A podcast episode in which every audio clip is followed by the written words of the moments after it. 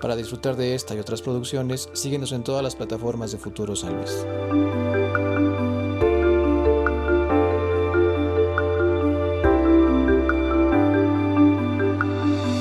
Hola amigos de Futuro San Luis, estamos en un episodio más de Frente a Frente. Hoy tengo el gran gusto y de verdad no se vaya a confundir porque no muchas veces pasa esta coincidencia.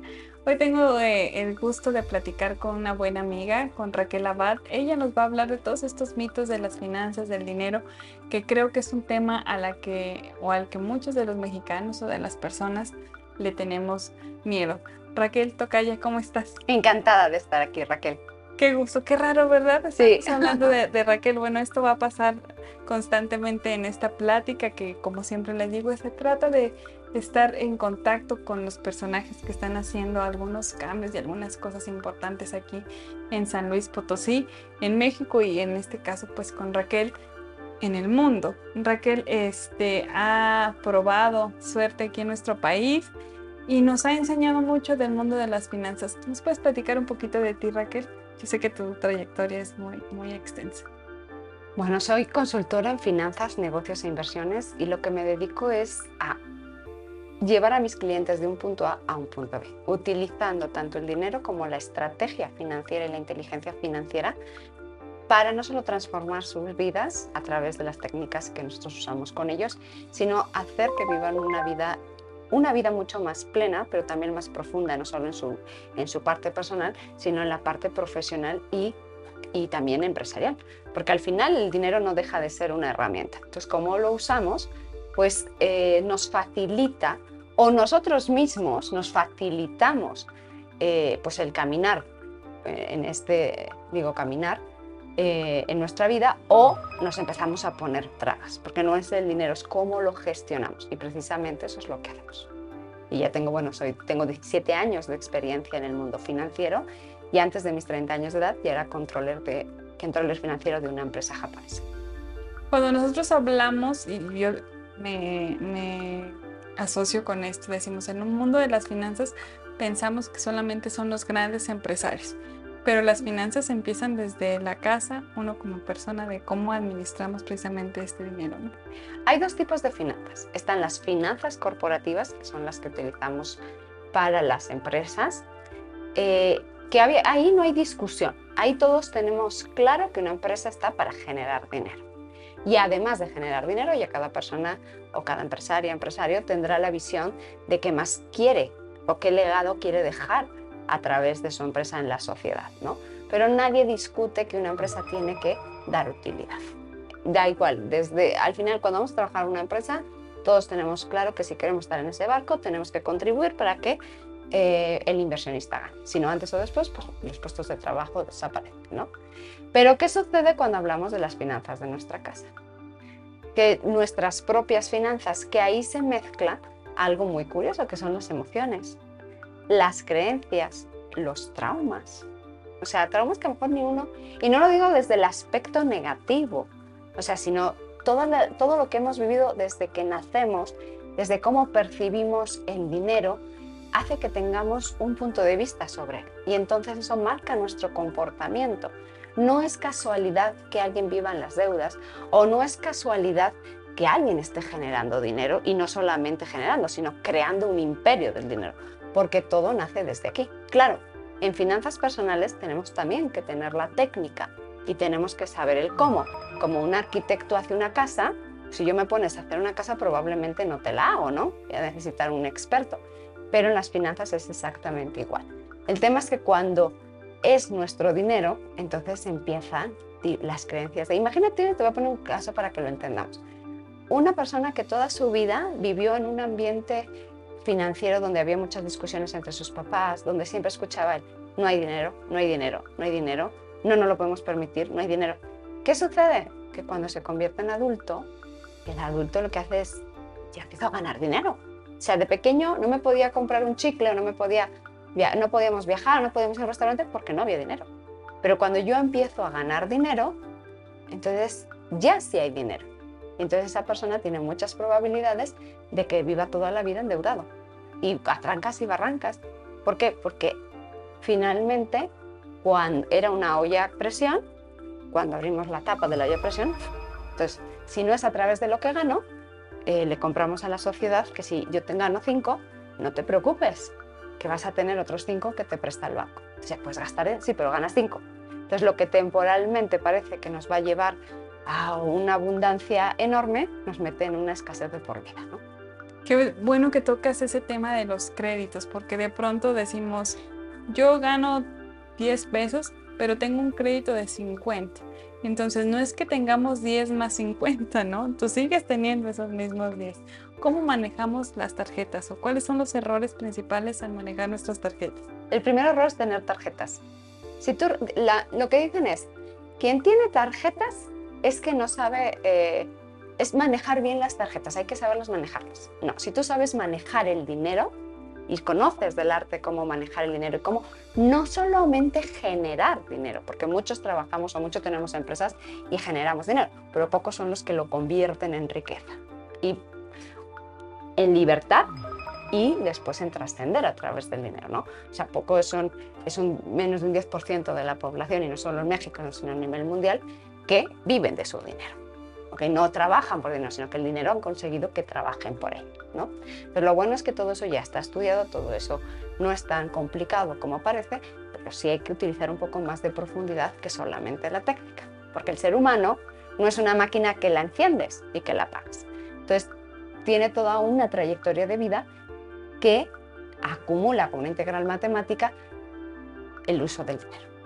Y obviamente yo siempre digo, o sea, el mejor uso de la tarjeta es no tenerla. Si realmente sabes manejar el dinero, no, estarías teniendo tarjetas de crédito. ¿Por qué? Simplemente, si tienes el dinero, ¿para qué te vas? O sea, si tienes el dinero, no compras a crédito. O sea, ¿cuándo compras a crédito? Porque no tienes el dinero. Segundo, es que si tienes el, si, si tienes el dinero y compras a crédito, pues la verdad, qué mal gasto de tiempo con todo el respeto para quien lo haga, ¿qué necesidad hay de llevarse una piedra a la espalda, como son meses sin intereses, si tienes el dinero? No sé, a lo mejor a la gente le sobra mucho el tiempo. En mi caso no. Pero estar con la pesadez, o sea, ¿cuánto CPU te estás quitando de tu cerebro? De tener que estar pensando que tengo que pagar una tarjeta. Si tienes el dinero, ¿para qué? Lo pagas y a lo que sigue. Mm, revisaba yo en tus redes sociales un post que, que pusiste que era de los cinco errores o las cinco cosas que compramos con mayor error. Algo así, platicando. ¿Qué es lo que compramos a lo largo de nuestra vida que nos quita que nosotros, por solo tener una visión tradicional de cómo utilizar, y no digo conservadora, porque conservadora es otra cosa, tradicional de cómo usar el dinero, empezamos a comprar cosas que nos quitan ese potencial de hacer más. Es decir, quien hace dinero, primero se dedica a crear dinero que genere dinero, es decir, comprar activos, invertir en negocios, invertir en bienes, invertir en instrumentos financieros que le generen dinero. El resto de la gente que tiene un concepto tradicional del dinero y poco expansivo, que está muy, así, muy expandido en la sociedad, pero que no es el que llega más lejos, ¿no? Entonces viven toda una vida para pagar un coche, una casa y unas vacaciones. Y el día de mañana, a los 60 años, terminan siendo dependientes económicos o finalmente toda una vida dedicada a una casa, a un coche, y unas vacaciones. Y no es que esté mal, porque es una opción. El tema es que con lo mismo que ganan en esos 40 años productivos, sea a través de una empresa, sea a través de un empleo, pueden crear mucho más. No se hace falta ser millonario para llegar a ser millonario. Pero ¿qué son esas pequeñas cosas que compramos? El coche el coche a crédito pagas dos coches por uno. Ahí sí son dos por uno, porque terminas pagando dos. Entonces, fíjate, es que tengas dos coches. un coche de 150 mil pesos, pagas 300, uno de 350 terminas pagando 700. Entonces, fíjate el costo de oportunidad de esos 350, en vez de que se lo regales al banco, tú lo utilizas para comprar otro coche y ponerlo de Uber. Entonces, fíjate la diferencia de la casa. Pasa exactamente lo mismo aquí en México por los intereses compras una casa a crédito 20 años, primero tardas 20 años en pagar una casa, cuando tú, incluso hasta 30, cuando tu em, edad productiva o tus años productivos son 40. Entonces, fíjate, 20 años los dedicas 5 años al coche. Y luego el coche que viene, la casa, ¿no? Entonces, 20 años, de los cuales 10 años solamente pagas puros intereses. Y además son los primeros. Entonces, 10 años de tu vida te levantas, vas a abrir tu negocio, vas a aguantar a tu jefe, vas a, a tu trabajo y solo trabajas para dar de comer al banco y que el banco, el, que el banco utilice el factor exponencial del dinero. El dinero al principio, el, el dinero no crece lineal, crece exponencial.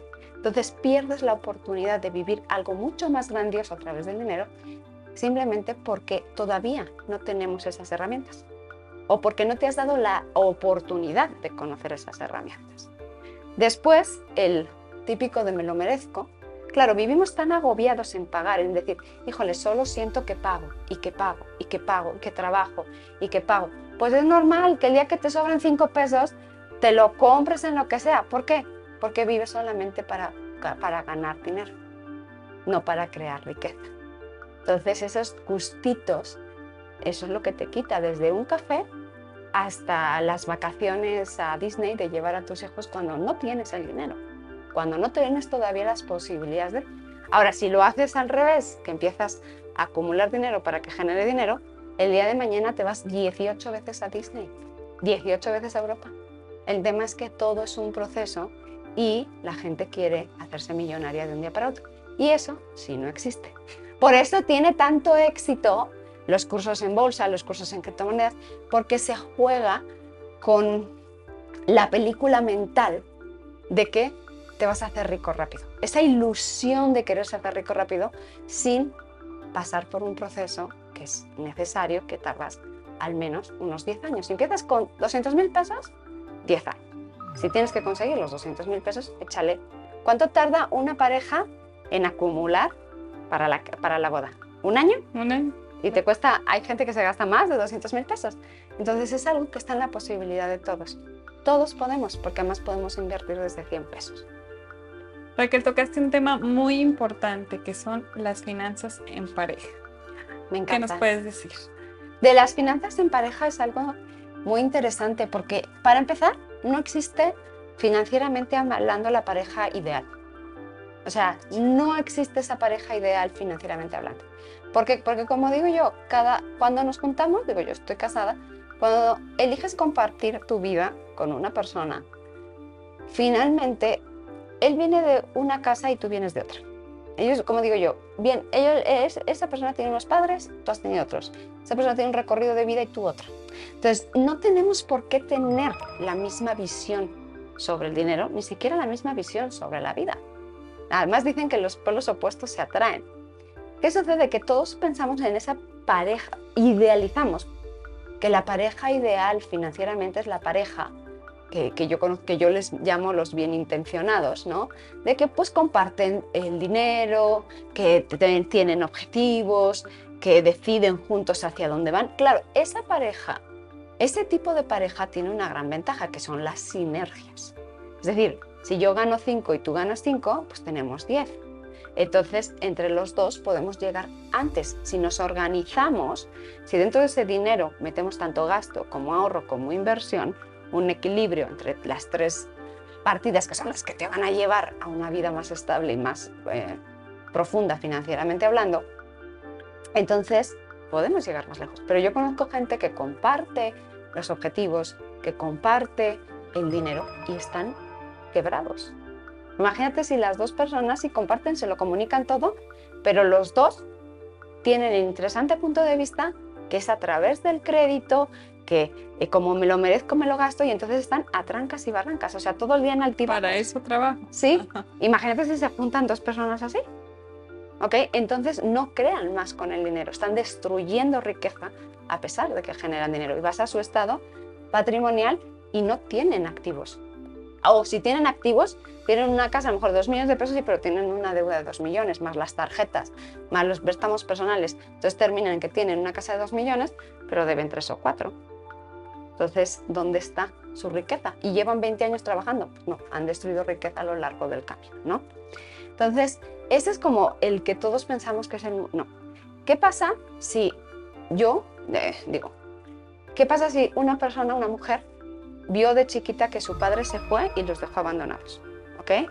Esa persona a lo mejor ya no confía y vio que su madre lo sacó hacia adelante y lo sacó sola y esa persona no quiere confiar las finanzas en su pareja porque en su momento a lo mejor su papá se la jugó a su mamá.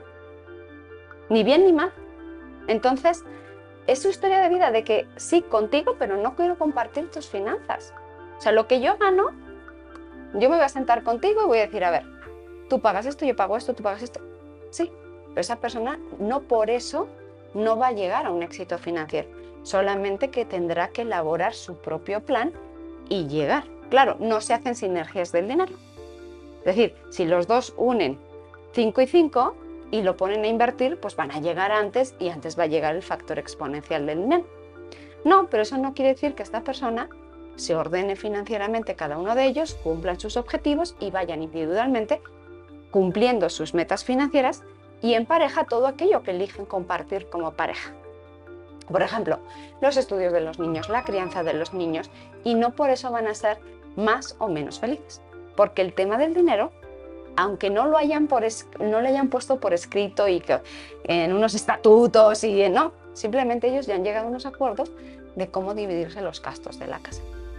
Y entonces cada uno responsable individualmente de convertir el dinero que generan a través de su trabajo o de su empresa en riqueza y en prosperidad. Que riqueza y prosperidad no es ganar dinero, es tener bienes que te sustenten, instrumentos financieros y o negocios. Ya depende una diversificación del riesgo entre esos elementos. Entonces, lo primero es no pensar que existe la pareja ideal. Y segundo, independientemente hacia dónde quiere ir tu pareja, la responsabilidad de tu vida y de tus finanzas es tuya. Si tu pareja no es ordenado o ordenada financieramente, si tu pareja quiere llevar un nivel de vida y un estatus de vida que a ti no, no, se te no, no te lo puedes permitir, y tú sabes que ganas 30 y que quieres ganar 10, o que, que ganas 30, perdón, y que quieres gastar 20, y quieres ahorrar porque además quieres el día de mañana tener una vejez digna, que tus hijos vayan a cierta universidad o darles ciertas posibilidades, y para eso sabes que no hay de otra que guardar una parte de lo que ganas. Pero tu esposo o tu esposa no, quiere seguir viajando, quiere esto, quiere lo otro, quiere endeudarse. Déjale. Y si finalmente para ti es algo tan, no por eso te tienes que llegar a divorciar.